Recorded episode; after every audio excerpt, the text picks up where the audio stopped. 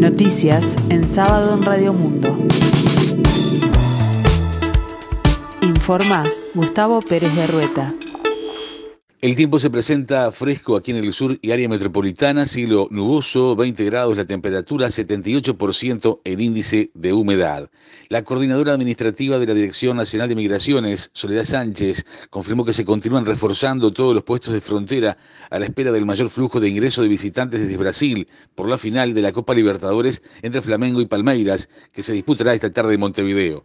Las principales vías de arribo son el aeropuerto de Carrasco, vuelos privados que están aterrizando en Laguna del Sauce, por vía fluvial desde Buenos Aires, Ichuí y Río Branco, como los pasos terrestres más utilizados en esta instancia, según detalló Sánchez. La actividad, considerada inusual en la principal terminal aeroportuaria del país, está siendo atendida sin mayores dificultades por el personal previsto en migraciones, aseguró la funcionaria. Soledad Sánchez destacó que los preparativos de la Dirección de Migraciones con relación al ingreso masivo de visitantes por eh, la final de esta Copa Internacional se vienen realizando con la debida anticipación y planificación, y es así que han sido reforzados todos los puntos de control con personal de otras reparticiones, incluida la Oficina Central de Migraciones.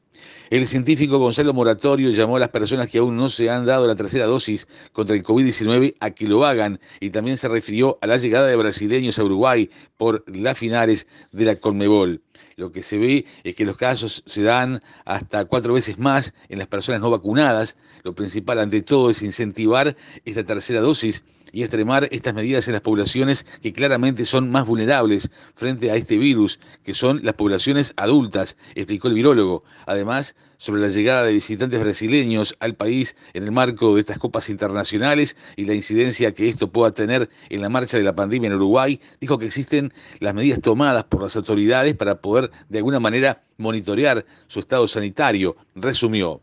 Las elecciones representantes de trabajadores, empresarios y jubilados del Banco de Previsión Social de este domingo, mediante el voto secreto obligatorio y único de casi 1.800.000 habilitados, son las más importantes por caudal electoral en el país, después de las nacionales y las departamentales, recordó y destacó el vicepresidente del organismo Daniel Grafiña. Se eligen tres directores sociales electos por cada uno de los órdenes, jubilados y pensionistas, trabajadores activos y empresas contribuyentes, que complementarán el director junto con los cuatro miembros designados por el Poder Ejecutivo.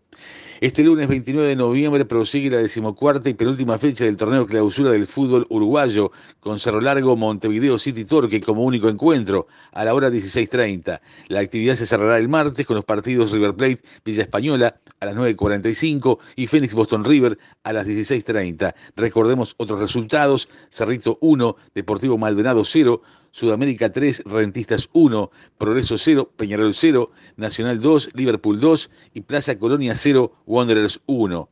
Tras imponerse 83 a 75 a Colombia en la víspera, la selección uruguaya de básquetbol se mide nuevamente ante el mismo rival desde las 15 horas 10 minutos en la ciudad de Buenos Aires en busca de una plaza para el Mundial 2023 a disputarse en Filipinas, Japón e Indonesia.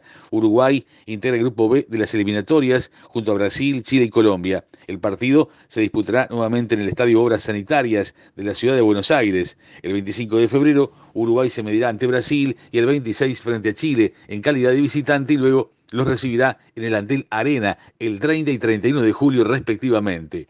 En la escena internacional, el Papa Francisco recibió al presidente francés Emmanuel Macron con una reunión de una hora en la que la pandemia y el cambio climático estuvieron en el centro de la agenda. El pontífice y el mandatario tuvieron su segundo encuentro bilateral desde la llegada al poder del francés en 2017, en una audiencia que también estuvo marcada por la situación de la Iglesia en ese país tras la publicación del informe independiente que estima que entre mediados del siglo XX y 2020, al menos 216 mil niños fueron víctimas de abusos sexuales, según anticipó el propio Macron en una conferencia de prensa que ofreció antes del encuentro con el Papa y luego de haber firmado un tratado bilateral con su par italiano, Mario Draghi. Los temas que preveía abordar con Francisco eran el de las vacunas contra el coronavirus, el cambio climático y la situación en el Líbano. El tiempo continúa fresco aquí en el sur y área metropolitana, el cielo nuboso, 20 grados la temperatura, 78% el índice de humedad.